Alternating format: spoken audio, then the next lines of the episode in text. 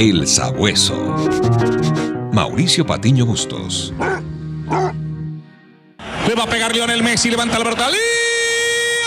Golazo de Lionel. ¡Gol de Argentina!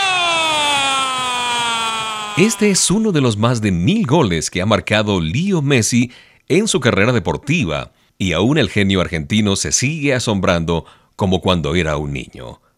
Acompáñame a seguir sus huellas.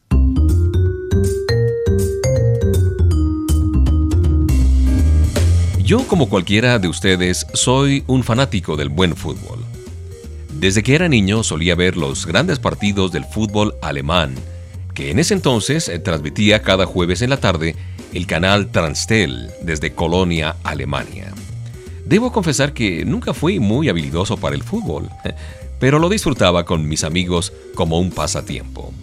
Hoy estoy tras las huellas no del Leo Messi goleador o como uno de los grandes del balompié de todos los tiempos, no. Eso se lo dejo a los expertos en la materia.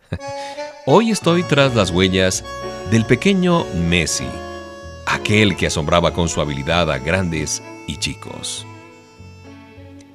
Como buen sabueso encontré algunas pistas de su infancia, en una estupenda entrevista que le hizo a Lío, el periodista del diario El País de España, John Carlin, en el año 2009.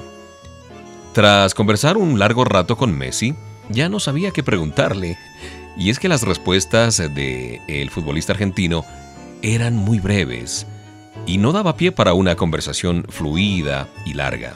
Carlin llegaba a la conclusión de que Leo Messi probablemente no estaba muy consciente de los millones de personas que siguen sus partidos, sus jugadas, sus extraordinarios goles, y solo se limitaba a disfrutar de cada juego como si fuera un pequeño.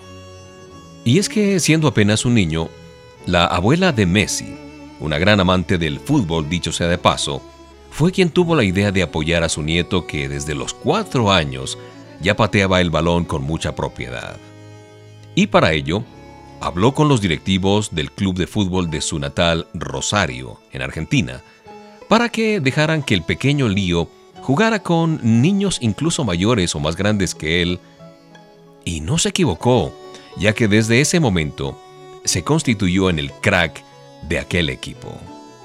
No fue fácil para el pequeño Messi, ¿no? Porque su infancia estuvo marcada por luchas, por sacrificios, por privaciones, y una de ellas fue una insuficiencia hormonal que no le permitía crecer con naturalidad, como todos los demás niños, y por eso mm, siempre lucía como el más pequeño.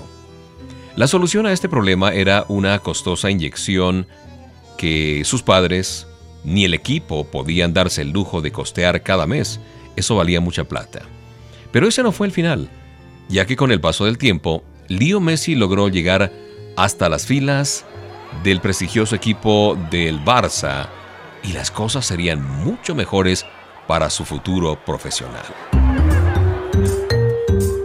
Al margen de toda consideración estrictamente deportiva, de rendimiento, de estadísticas, de goles marcados, de premios ganados, o si tú piensas que es el mejor jugador de todos los tiempos, yo quiero subrayar la actitud de humildad y asombro que tiene Leo Messi. Como el mismo periodista John Carlin lo anotaba, es su capacidad para disfrutar de las cosas simples de la vida, esa sencilla ingenuidad de corazón. Esa capacidad de sorprendernos es la que hemos perdido. Y es el mismo Jesús quien nos llama a considerar a los niños como un ejemplo. Aquellos están llenos de fe, son receptivos, son humildes, y generalmente los niños son los primeros en amar y perdonar. Así son los niños. Mira a tu alrededor simplemente. Vas a encontrar niños allí en tu casa, en el barrio, en la esquina, y recuerda que el gran maestro de Galilea nos mandó a mirarlos y aprender de ellos con humildad de corazón, y nunca dejarnos de maravillar por las cosas pequeñas o grandes que nos da Dios día a día.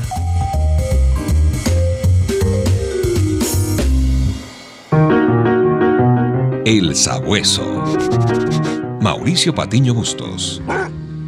El Sabueso, una producción de HCJB.